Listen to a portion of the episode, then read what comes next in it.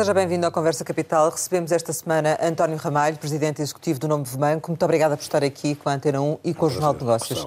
Como sempre acontece, começo por lhe perguntar o que é para si neste momento capital em Portugal? Capital neste momento é, é pela primeira vez a saúde, neste sentido de que se conseguirmos rapidamente atingir aquilo que é a imunidade do grupo, rapidamente voltaremos mais ao normal. Eu diria que capital, após a saúde, vai ser a definição de prioridades, a sustentabilidade do sistema financeiro e a definição de um programa de investimentos público e privado que possa, de alguma maneira, relançar a economia portuguesa. Precisamente em relação a essa questão do crescimento económico, um, tivemos uma revisão em baixa do crescimento económico. Uh, em que medida é que essa situação pode comprometer o sistema financeiro, mas, por outro lado, uh, isso também não significa que o sistema financeiro não está a cumprir o seu papel na economia? As, a, a, variação das previsões estimativas sobre o crescimento do sistema económico decorrem quase naturalmente dos períodos de confinamento serem mais alargados ou menos alargados na economia. Isto é, quando vemos o crescimento em série, ele é sempre muito acelerado a partir do momento que a economia reabre. E, portanto, depende muito mais de circunstâncias externas a determinação das estimativas. Nunca houve tanta volatilidade nas estimativas e tantos erros nas estimativas em função dessa circunstância. Eh, eu acho que o fundamental vai ser a tendência de crescimento que se verificar a partir do momento que conseguirmos a sustentabilidade deste crescimento continuado. O para-arranca a que fomos sujeitos na economia em função das dificuldades de contornar o problema pandémico é que criaram alguma gestão de expectativas mais difíceis. Em todos os casos, eu julgo que esta crise, para termos uma avaliação mais ponderada, é uma crise nesse sentido mais positiva que as restantes crises. E é mais positiva porque na gestão das expectativas, a expectativa das pessoas é que a crise acabe, o único problema é que não sabem exatamente quando. Nas crises normais e anteriores, nós sempre temos uma expectativa que um dia pode acabar, mas estamos sempre no processo, digamos assim, de crise e de recuperação. Eu acho que aqui esta expectativa mais rápida de fim de crise, graças a um trabalho fantástico de investigação do lado da vacina e eu julgo que também do lado da medicação tem havido passos muito menos divulgados, mas que têm sido positivos, mas que certamente ainda serão mais positivos no futuro, permitirá, digamos assim, olhar para todo este processo de uma forma menos penalizante para aquilo que é a nossa vida do dia a dia. Vai haver alterações posteriores à pandemia mas a verdade é que este fim desta lógica de confinamento apertado do setor económico é o fundamental para que a economia eh, se Sim, desenvolva. Sim, mas não tem impacto no sistema financeiro esta, esta revisão em baixa? Ou... Não, a, a revisão em, em si de, de, de, estarmos a falar na escala dos 3% ou na escala dos 5%, eu diria que não faz uma alteração profunda sobre aquilo que vai acontecer. É claro que nós temos dados estatísticos que nos vão representando aquilo que é o efeito, normalmente, da determinação do nível de imparidades Covid, porque elas são determinadas, antes de mais, numa base estatística, e naturalmente isso altera levemente, digamos assim, o volume de imparidades necessárias. E, portanto, nós consideramos que as imparidades que fizemos até ao final do ano são razoavelmente suficientes para aquilo que é uma visão integrada dos efeitos da crise. Há, no entanto, uma característica desta crise que eu tenho, enfim, cansado de dizer e que julgo que está completamente assimilada por toda a gente, porque muita gente também tem o dito, é que esta crise, sendo uma crise global da forma como aconteceu, é uma crise totalmente assimétrica nas, nos seus resultados. E sendo assimétrica nos seus resultados, só começaremos a perceber a assimetria com o desenvolvimento da recuperação. Essa assimetria vai ser territorial, essa assimetria vai ser regional também, e é? vai ser seguramente é. também por setores. Uhum. E, portanto, todos nós hoje compreendemos que tínhamos uma visão mais negativa do imobiliário turístico do que tínhamos, por exemplo, da restauração, e hoje, se calhar, estamos com mais dúvidas na restauração do que estávamos sobre o imobiliário turístico. Isto é, nós não conseguimos neste momento antecipar com precisão, setor a setor, empresa a empresa, o que é que vai acontecer. É, porque algumas das assimetrias são previsíveis, algumas das assimetrias não são previsíveis porque há subcrises que nascerão desta crise. Há uma crise de mobilidade que nós não sabemos exatamente qual é a sua dimensão, há uma crise de comportamentos que não sabemos qual é a sua dimensão, há uma crise de hábitos que não sabemos qual é a sua dimensão e quais são as suas características finais. Uhum. É daí que esta dificuldade no início do ano, que foi um novo confinamento, de alguma maneira mudou ligeiramente estas expectativas de uma forma negativa. Mas vocês, eh, em termos de, de, moratórias, no final do primeiro trimestre deste ano, qual era uh, o nível de moratórias que conquistavam? Bom, o, novo banco tem um nível de moratórias particularmente importante para a sociedade portuguesa, porque sendo um banco sobretudo de empresas, naturalmente tem nas empresas, digamos assim, o seu núcleo fundamental de moratórias. Nós temos cerca de um quarto do nosso balanço em moratório do nosso balanço de crédito. São quantos milhões? Basicamente, 20, basicamente estamos a falar em qualquer coisa como globalmente 6 mil milhões. Estes valores são valores agregados para todo o banco. Naturalmente, o grau nas empresas é mais exposto do que o grau nos particulares. O que acontece, basicamente, é que, do ponto de vista do crédito ao consumo e do crédito imobiliário, do crédito à habitação, nós não estimamos um agravamento significativo após o fim das moratórias. A justificação é simples. Após setembro, é isso? Após setembro. Primeiro porque o crédito ao consumo é um crédito revolving o banco aposta bastante na área do consumer credit e aposta também bastante na área dos personal loans e, portanto, terá a capacidade individual de determinar qual é a melhor maneira de tratar cada cliente. O crédito ao consumo, ainda por cima, é pequeno em Portugal, do ponto de vista de dimensão. Portanto, eu não vejo nenhum problema para o setor, nem nenhum problema para o novo banco. Do lado do crédito à habitação, a situação é diferente, mas é diferente também de uma maneira técnica, que as pessoas percebem. Eh, eh, os juros são uma parcela muito pequena daquilo que é o custo que estava em moratória. Portanto, a dívida aumentou muito pouco do lado dos particulares. E, portanto, naturalmente, o que acontece é apenas, na moratória, o adiamento das prestações. Enfim, ter mais um ano ou mais dois anos, como já vimos no passado nas reestruturações, é razoavelmente irrelevante. Ainda haverá aqui que ter a cautela de verificar mais uma vez que há casos diferentes em função de setores, em função da sociedade, porque há setores que estão mais afetados e, portanto, naturalmente, se tivermos clientes do setor da cultura, naturalmente temos que ter um tratamento diferente que os clientes que forem funcionários públicos, os clientes que forem funcionários do banco, porque esses continuaram a receber as suas remunerações, enquanto a cultura, por exemplo, foi fortemente afetada. Portanto, temos que ter a cautela de ver caso a caso, mas ainda assim não me parece que haja um problema do ponto de vista global, até porque a poupança tem aumentado durante este período, porque as pessoas não têm onde gastar. Ao nível das empresas, nós temos feito um trabalho muito profundo do ponto de vista, aliás, francamente elogiado pelo, pelo BCE, do ponto de vista da análise em profundidade daquilo que são as nossas empresas. E isso permitiu-nos uma leitura muito integrada, porque são mais de 300 subsetores que analisámos e que nos permitiu, de alguma maneira, definir o nível de imparidades que deveríamos fixar para cada um destes setores, o que representa, digamos assim, uma visão muito granular da situação. Isso representou um acréscimo de 268 milhões eh, de, de, euros de imparidades eh, em 2020, que nós divulgamos, e que consideramos 268,6, portanto 269, 270 milhões. Para, para, Mas já tiveram alteração agora no primeiro trimestre ou não? Não, nós estamos a, a, a, já tivemos. Sim, se esse valor se alterou já com o primeiro trimestre. Não, nós no primeiro trimestre já estamos a fazer, digamos assim, estruturas. Eh, eh, o, o valor vai -se sempre alterando ligeiramente, mas não é eh, significativo. O que nós temos também é uma leitura individual caso a caso. E essa leitura individual caso a caso permite-nos aferir que alguns setores, por exemplo, o setor da restauração, têm hoje um, em dia um risco de descida de rating interno maior do que tinha antes Mas em setembro, qual é que será esse nível? Nós achamos que o nível de imparidades que nós temos poderão ser suficientes para suportar, digamos assim, aquilo que será o crescimento de algumas dificuldades por parte das empresas e alguma necessidade adicional de reestruturação que tínhamos que fazer. Mas isso corresponde a que percentagem? Qual é a percentagem que vai entrar em cumprimento? Esta percentagem seria uma percentagem do resultado final inferior, a, a, digamos a 5% daquilo que estava em moratória. Portanto, é ponto dos 20% de incumprimento. Eu acho que há muitos estudos que não são feitos com o grau de precisão que os nossos estudos são feitos. Segundo, nós temos que pensar que acreditamos que a solução das moratórias também não é uma solução repentina. A solução deve ser já feita, que Mas o valor... qual é a solução, António a, a, solução vai ter que ser uma partilha de risco. O que é que isso e, significa? E todos. Significa basicamente que há três entidades envolvidas neste processo.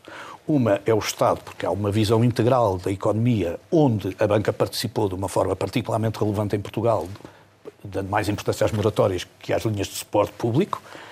Enfim, é uma opção que, do ponto de vista global da sociedade, está totalmente correta não há nenhuma incorreção nessa decisão. A banca portuguesa estava com capacidade para isso e, portanto, foi utilizada para esse efeito, ainda bem. às vezes custa-me um bocadinho o silêncio, um bocadinho ensurdecedor deste reconhecimento do trabalho da banca neste, neste, neste aspecto.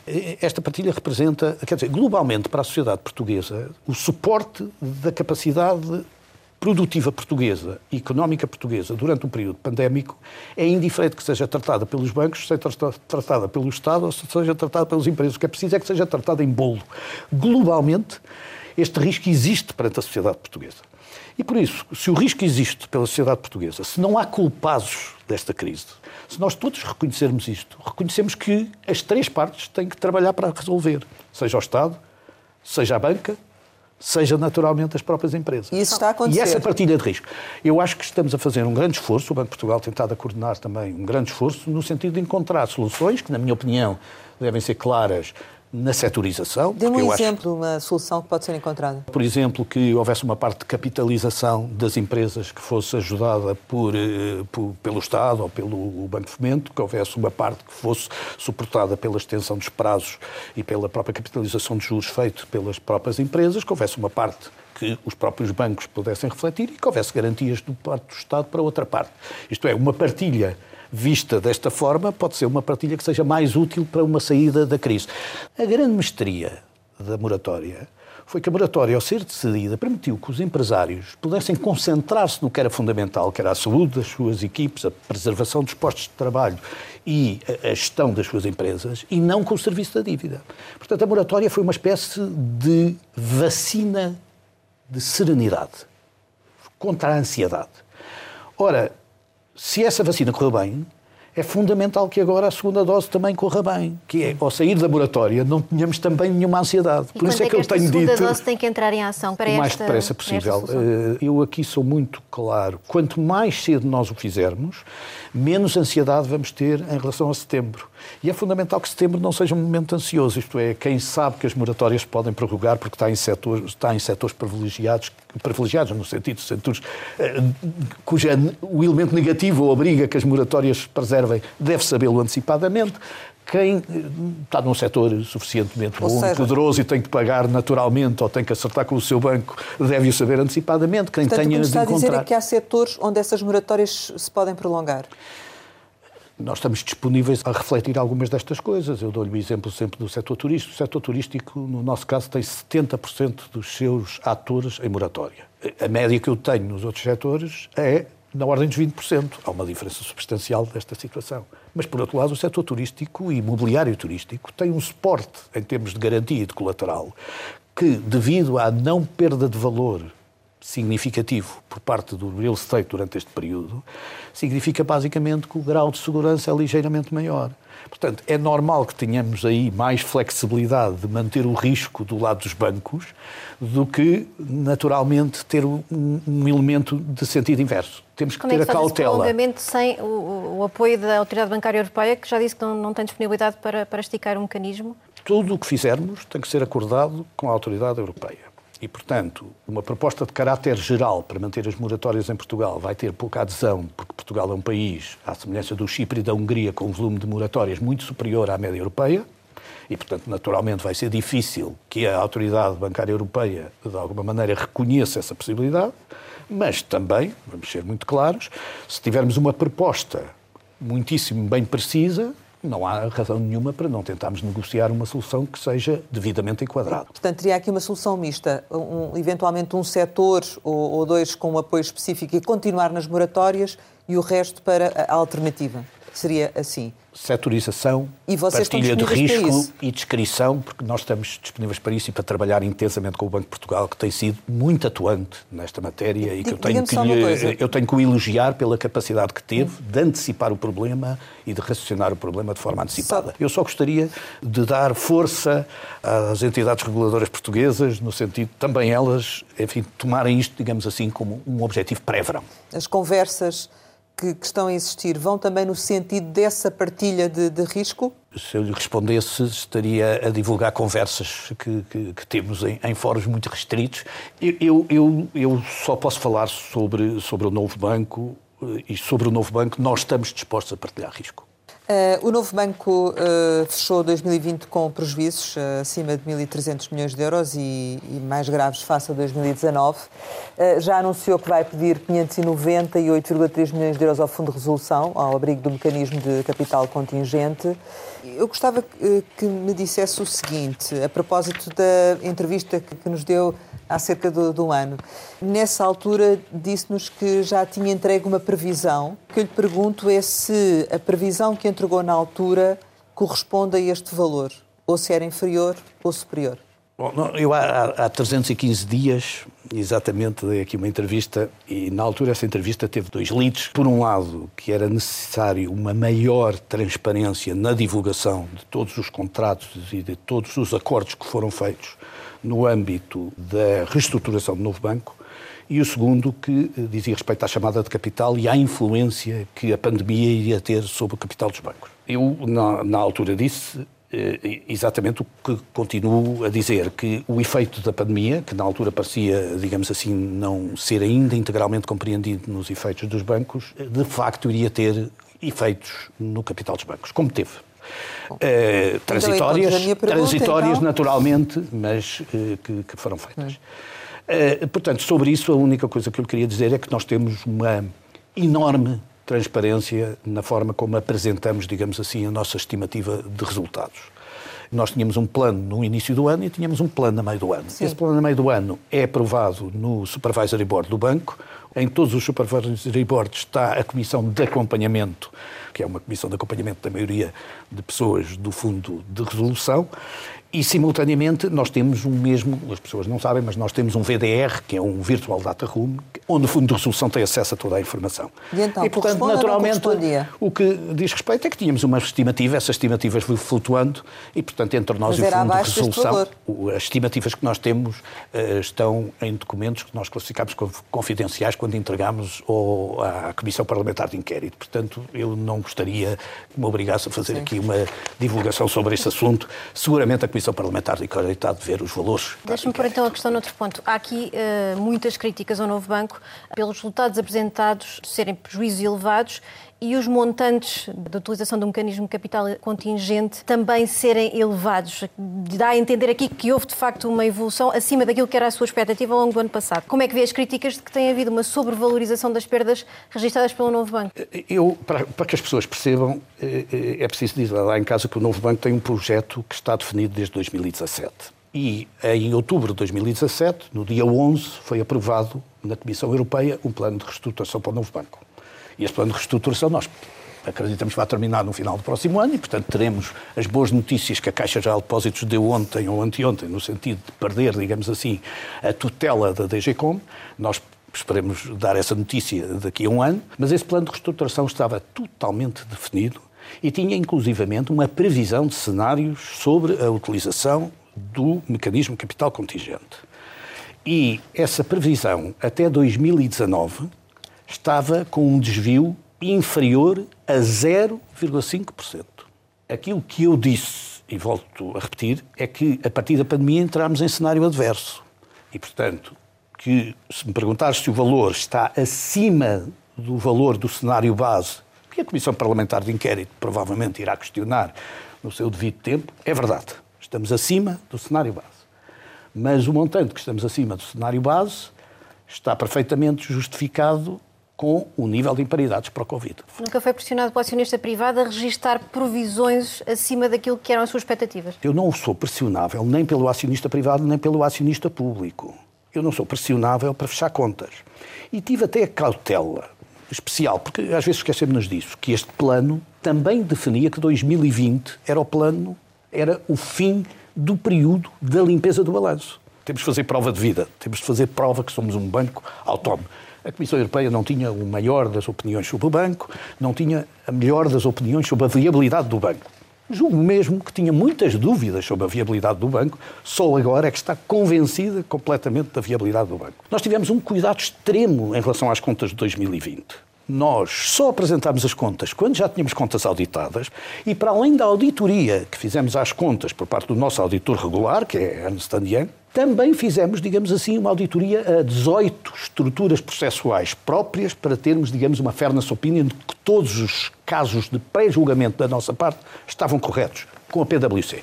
Portanto, eu, eu, acho que estas críticas levianas que de alguma maneira são feitas não têm em conta a realidade destes factos. E eu deixo-me dizer que hoje lhe posso dizer, com toda a garantia, que nós vamos ser considerados um caso de sucesso. Ainda falta um par de anos para sermos reconhecidos como tal.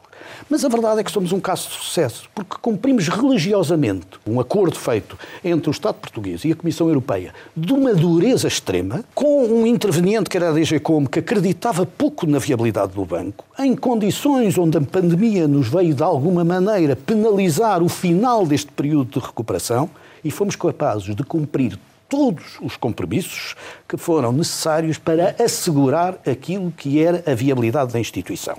Falta 2021.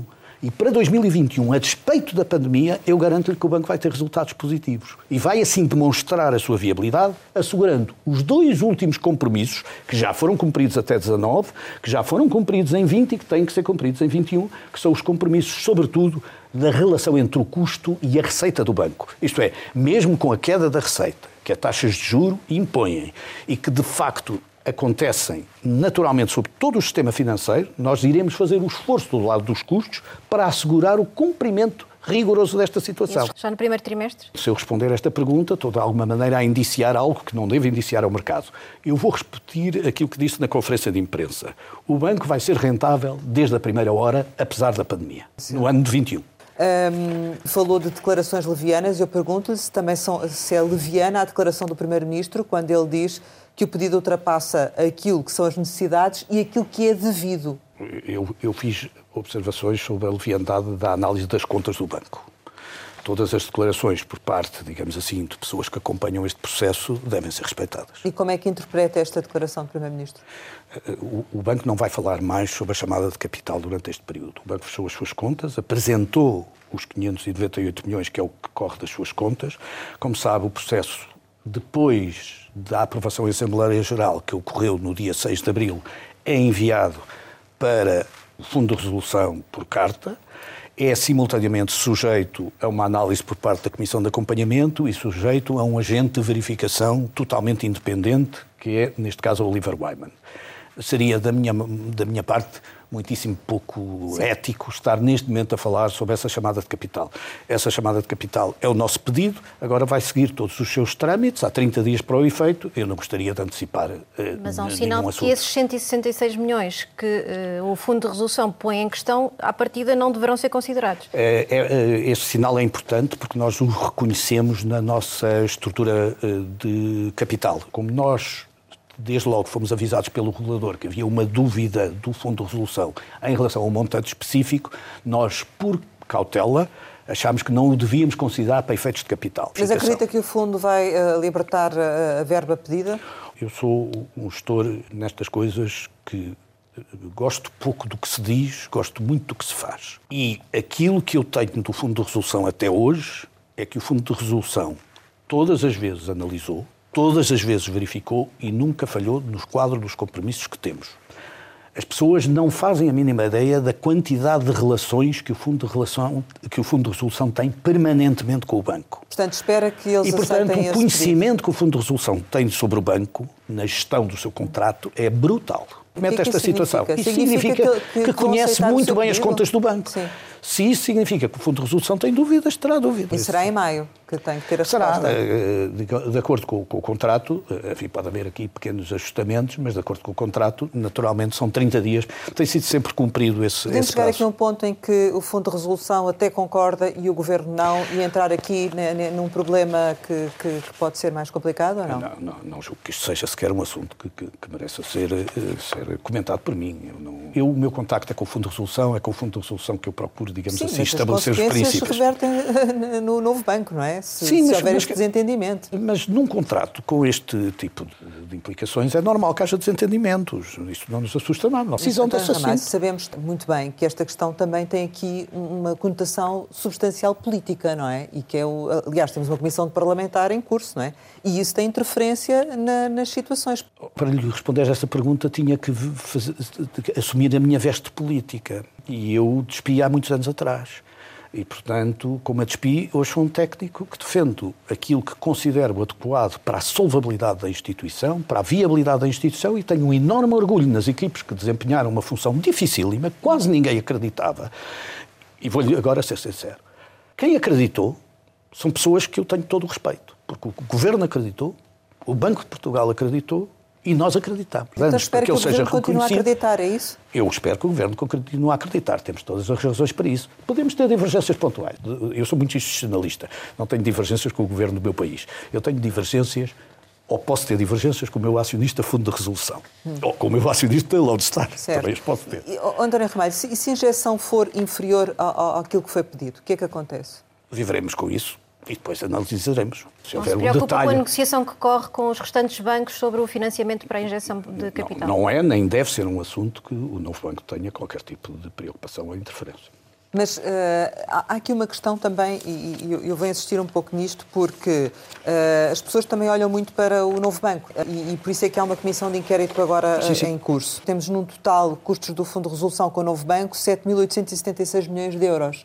O PCP diz que isto, uh, pedir mais dinheiro, é uma afronta aos milhares de, de portugueses em dificuldades económicas. Não partilha desta opinião? Como é que se sente, enquanto gestor do banco, ouvir estas críticas? Uh, vamos tentar comparar o nosso caso com os casos conhecidos onde houve situações semelhantes. Temos o caso do BPN, e o caso do BPN já custou, de acordo com o Tribunal de Contas no último relatório, 6,4 mil milhões aos portugueses. Sim, mas diretamente. o mau exemplo dos outros não deve não, ser não, não, não, não, assim, não, mas é? deixe-me dizer, o BPN era um oitavo daquilo que era o BES. Vamos imaginar o caso do Banif, que era um quarto daquilo que era o BES. Custou 3 mil milhões de euros de custo para o contribuinte.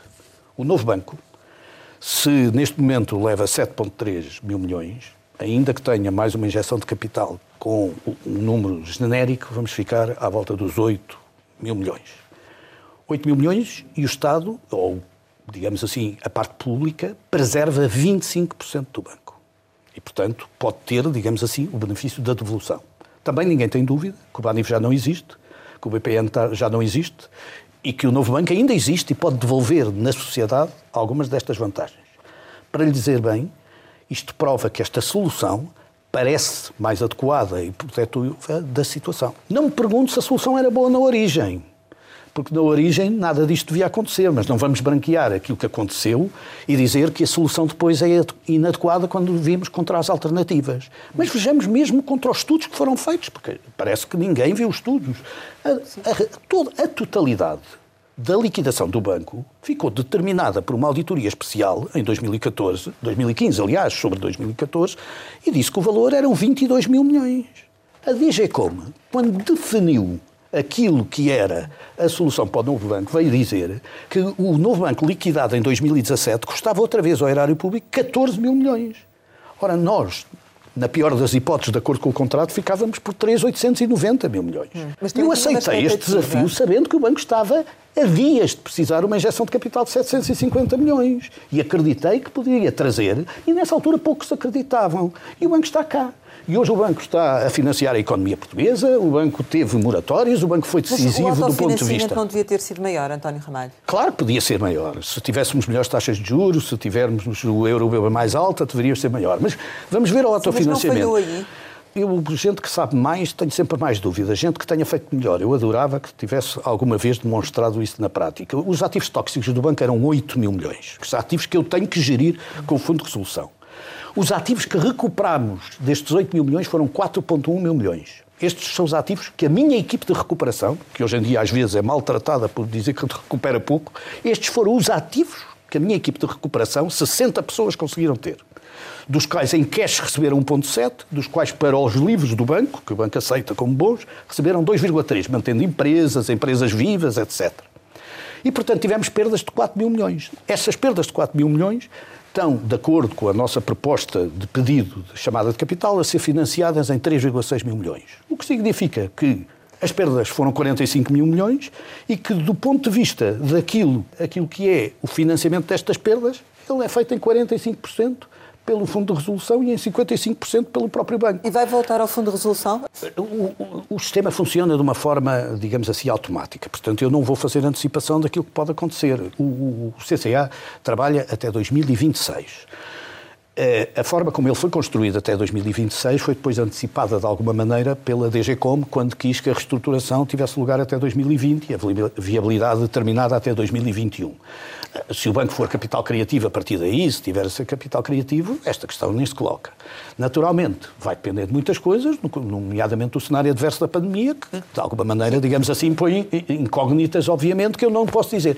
Mas basicamente o que está a dizer, se for necessário, lá irá outra vez. Nós estamos preocupados em, em trabalhar a viabilidade do banco e toda a gente está a perguntar, ainda está no passado. Sim, mas a viabilidade do banco passa por isso também. Não, não passa. Então, passa pelas necessidades de capital adequadas que foram definidas naquele momento através de um contrato e foram feitas. E nós assumimos aquele contrato como suficiente. Aquele contrato, inclusivamente, como você sabe, até tem uma cláusula de, back, de um backup para o Estado português. Caso não fosse possível o banco ser viabilizado, o Estado português ficava até com direito de pôr dinheiro no banco adicionalmente, dentro de um certo limite.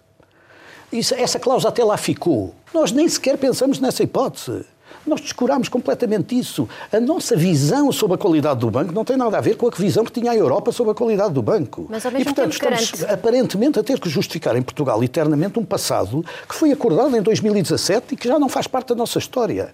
Neste momento, nós temos a capitalização que foi necessária e adequada, estamos preocupados em ter resultados positivos. Eu acho que é isso que os portugueses querem, quer chegar ao fim do processo. Os portugueses não querem continuar a ouvir falar eternamente deste processo. Tanto mais que, a partir de agora, é só um problema de devolução. Primeiro é a devolução dos 25%, depois é a devolução dos empréstimos todos, porque quem paga tudo isto é o sistema financeiro, e, portanto, o sistema financeiro vai todos os anos pagando uma parcela significativa deste custo ao fundo de resolução. Se tudo correr bem, para o contribuinte português. Isto vai ser pura e simplesmente inócuo em 2046. Portanto, eu deixo. Eh, é, é um longo período. É, como o crédito à habitação também é longo.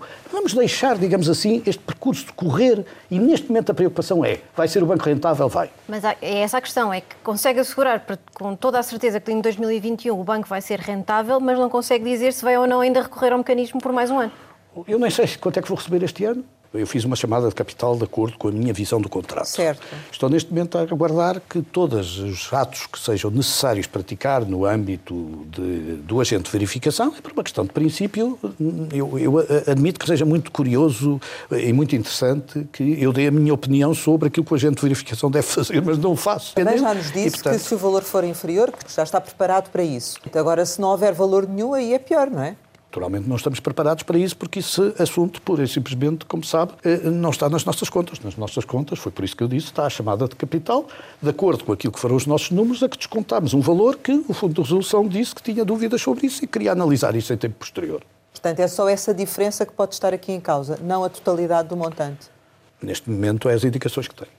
Há também um dado na, auditoria uh, da Deloitte que, uh, apesar de reconhecerem que as vendas uh, foram feitas de acordo com aquilo que são as regras, uh, alertava para a questão dos grandes devedores e alertava aqui para a questão de em como, em determinados momentos, as garantias associadas aos empréstimos desses grandes devedores não terão sido acauteladas com o desbaratar de algum património associado a essas garantias. Eu queria perceber consigo se entende que foi feito tudo, falou aqui do trabalho de, de, de, recuperação que a sua equipa fez, se foi feito tudo no caso destes grandes devedores para cautelar que as, que as perdas seriam menores. Deixe-me falar um bocadinho na auditoria eh, para eu falar depois diretamente dos problemas que quero colocar sobre a auditoria. É interessante verificar que cada vez há menos e, portanto, a tendência é que as desconformidades se vão reduzindo. Aliás, e bem, esta auditoria vem referir que boa parte das sugestões da primeira já estão implementadas e outras estão em implementação. E no final deste mês, todas as sugestões da primeira auditoria vão ser certificadas pelo novo banco.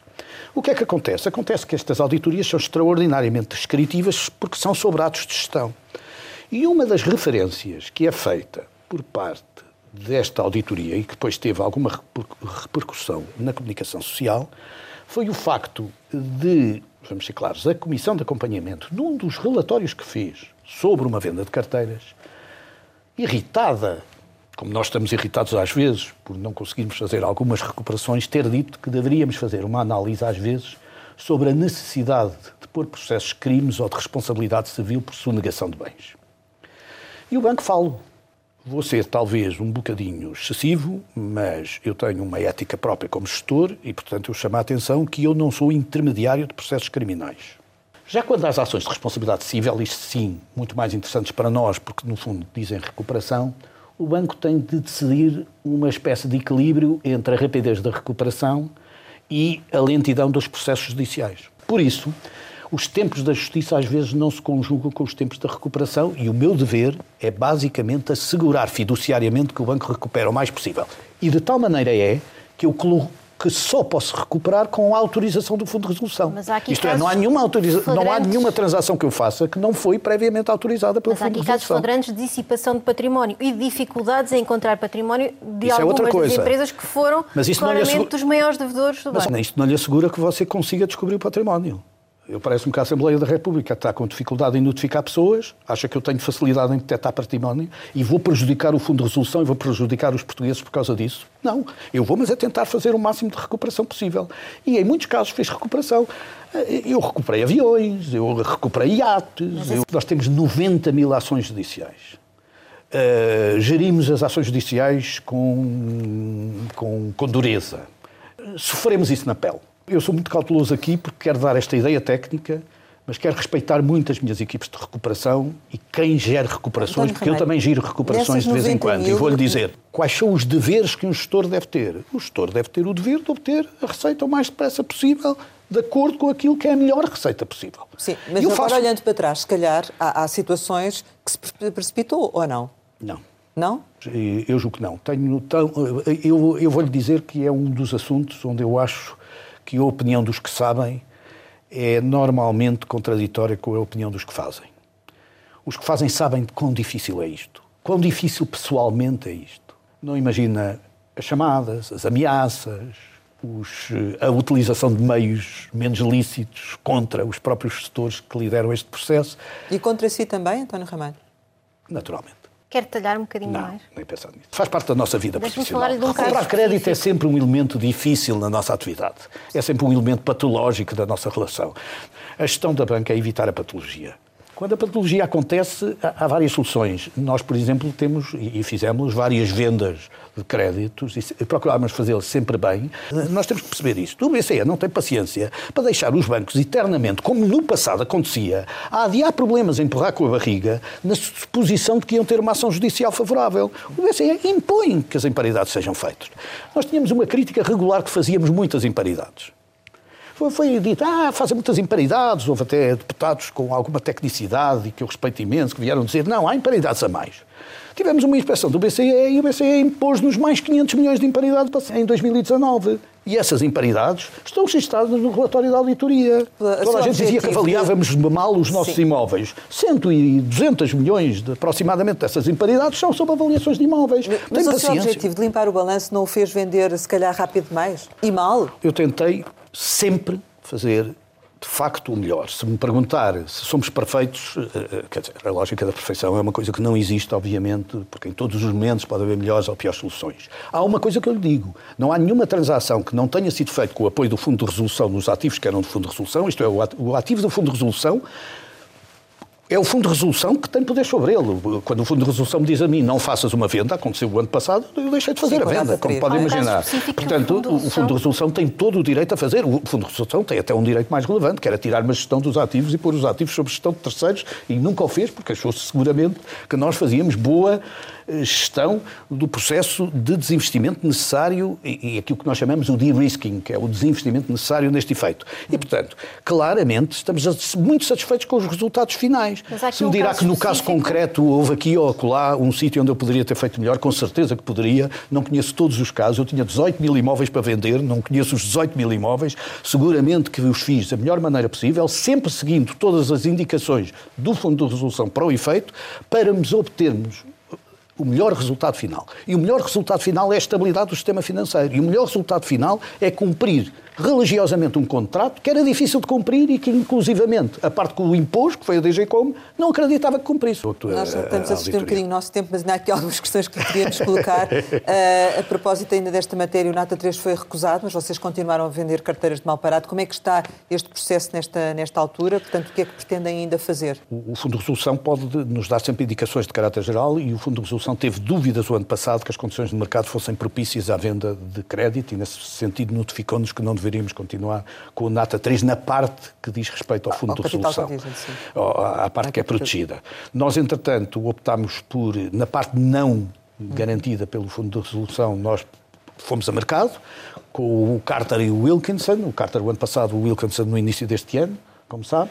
O que aconteceu basicamente, quer com o Carter, quer com o Wilkinson, quer com operações que foram entretanto lançadas pelo Santander e pelo BCP, foi que de facto as condições de mercado existiam. E portanto isso significa que vão apresentar agora um, um novo. Não, eu, eu, já solicitei ao Fundo de Resolução a autorização certo. para seguir o processo, porque nós consideramos que o mercado está neste momento em boas condições, acho que os níveis de rendibilidade esperadas pelos estes investidores são adequados e, portanto, que o nível de recuperação sai favorecido pelo facto de nós irmos a mercado eh, normalmente com mais um portfólio, que já será mais pequeno, naturalmente. Será de mas quanto de todas portfólio? É, é difícil dizer, eu não quero arriscar isto, porque nós, entretanto, vamos fazer muitas vendas, de, de, de, de muitas vendas caso a caso e, portanto, os portfólios flutuam. O, o banco, infelizmente, por causa desta situação, a, a, acabou o, o, ano com 8,9% de rácio de NPLs. Quanto é que será no final deste ano? O nosso target é 5%. Ou seja, mesmo com o incumprimento resultante agora deste, deste problema, nomeadamente das, das moratórias, eh, o vosso objetivo mantém-se no Mantém-se em 5%. objetivo que torna-se naturalmente mais ambicioso com estes riscos, mas... Mas, mas possível mas, alcançar. É, é, possível alcançar. António Ramalho, o Eurobic está ou não na shortlist? Aliás, o Novo Banco está ou não na shortlist da compra do Eurobic? Um... Não me diga que precisa consultar os seus papéis para me responder a essa pergunta. Não quero, quero ser cauteloso porque eu não falo de operações. Eh, queria dizer que, que, que, nunca falarei de operações antes de elas serem concretizadas. Quaisquer operações que se façam venham a ser concretizadas. E, Mas portanto, tem interesse em crescer no mercado? É, o que eu queria dizer é que o banco, as pessoas às vezes não percebem os sinais que o banco quer dar porque estão tão preocupadas com o CCA, tão preocupadas com as chamadas de capital que foram acordadas em 2017, que, esqueçam, que esquecem que estão em 2021. Em 2021, 2020, 2021, o banco deu um sinal muito claro ao mercado, que é abandonou todas as operações estrangeiras para se concentrar em Portugal. E isso significa crescer em Portugal? Isto significa, naturalmente, que a nossa prioridade está na economia portuguesa e esse é o projeto estratégico Sim, isso pode incluir a compra de um banco nós estaremos disponíveis para crescimentos a partir do momento em que sejamos libertos, digamos assim, do projeto de reestruturação e de viabilização que está subjacente, naturalmente, ainda durante o ano de 2021. Estamos 100% disponíveis para olhar todos os modelos de crescimento potenciais na economia portuguesa. E quando o Presidente do BPI vem dizer que acha estranha essa situação, um banco que recorre ao fundo de, de resolução para, para, para, comprar bancos, o que é que tem a responder sobre isso? O que eu tenho a responder é muito simples. O banco, em todas as, todas as preocupações de gestão que terá, será sempre no sentido da valorização dos seus dois acionistas, do acionista com 25% e do acionista com 75%. E, portanto, não será tomada nenhuma decisão que não seja para valorizar a participação de 25%, que vai ajudar a pagar naturalmente o fundo de resolução, e a participação de 75%, que é detida pelo acionista maioritário Lone Star. Todos nós queremos é valorizar os 25% e valorizar os 75%, porque isso é uma forma de devolver à sociedade portuguesa o muito que a sociedade portuguesa deu ao banco. Quanto mais nós valorizarmos os 25%, mais rapidamente pagaremos uma parte do empréstimo que o Estado fez, naturalmente, Portanto, ao Fundo nem, de Resolução. Nem legalmente, nem eticamente, nada o impede de fazer isso de crescer e de valorizar os 25%, Sim. nem pensar nisso. Comprar, Eticamente era o contrário. Por exemplo, por exemplo de comprar o contrário, o contrário é que seria estranho se eu dissesse, se eu não tivesse a ambição de crescer, se eu não tivesse a ambição de valorizar as participações de capital. Mas aqui uma questão concorrencial também, porque a ideia que fica é que há uma limpeza do balanço do novo banco por via também do recurso ao Fundo de Resolução e a preparação do novo banco para um mercado uh, mais forte, em que o novo banco sairá reforçado também por uma eventual compra de uma, de uma posição uh, bancária em Portugal. Isto pode criar aqui algum nível de concorrência que cause mal-estar aos restantes bancos? Os limites que a concorrência impôs ao banco, que são brutalmente duros, foram impostos até 2021. E são muito duros. E cumprimos-los todos. E são duros. Eu tive que abandonar negócios. Eu tive que vender 15 operações internacionais. Eu tive que, que vender a minha estrutura seguradora. E tive que o fazer obrigatoriamente até 2019. Eu paguei o preço necessário à concorrência.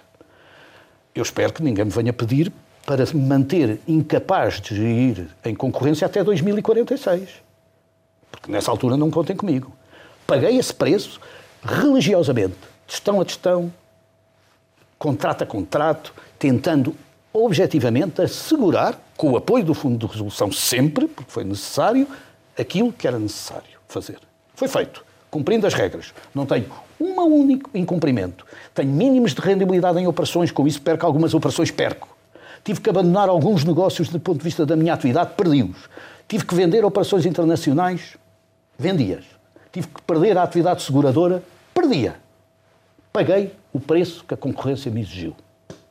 E, portanto, agora tem eh, toda a licitude para, fazer, para comprar um novo banco? Não.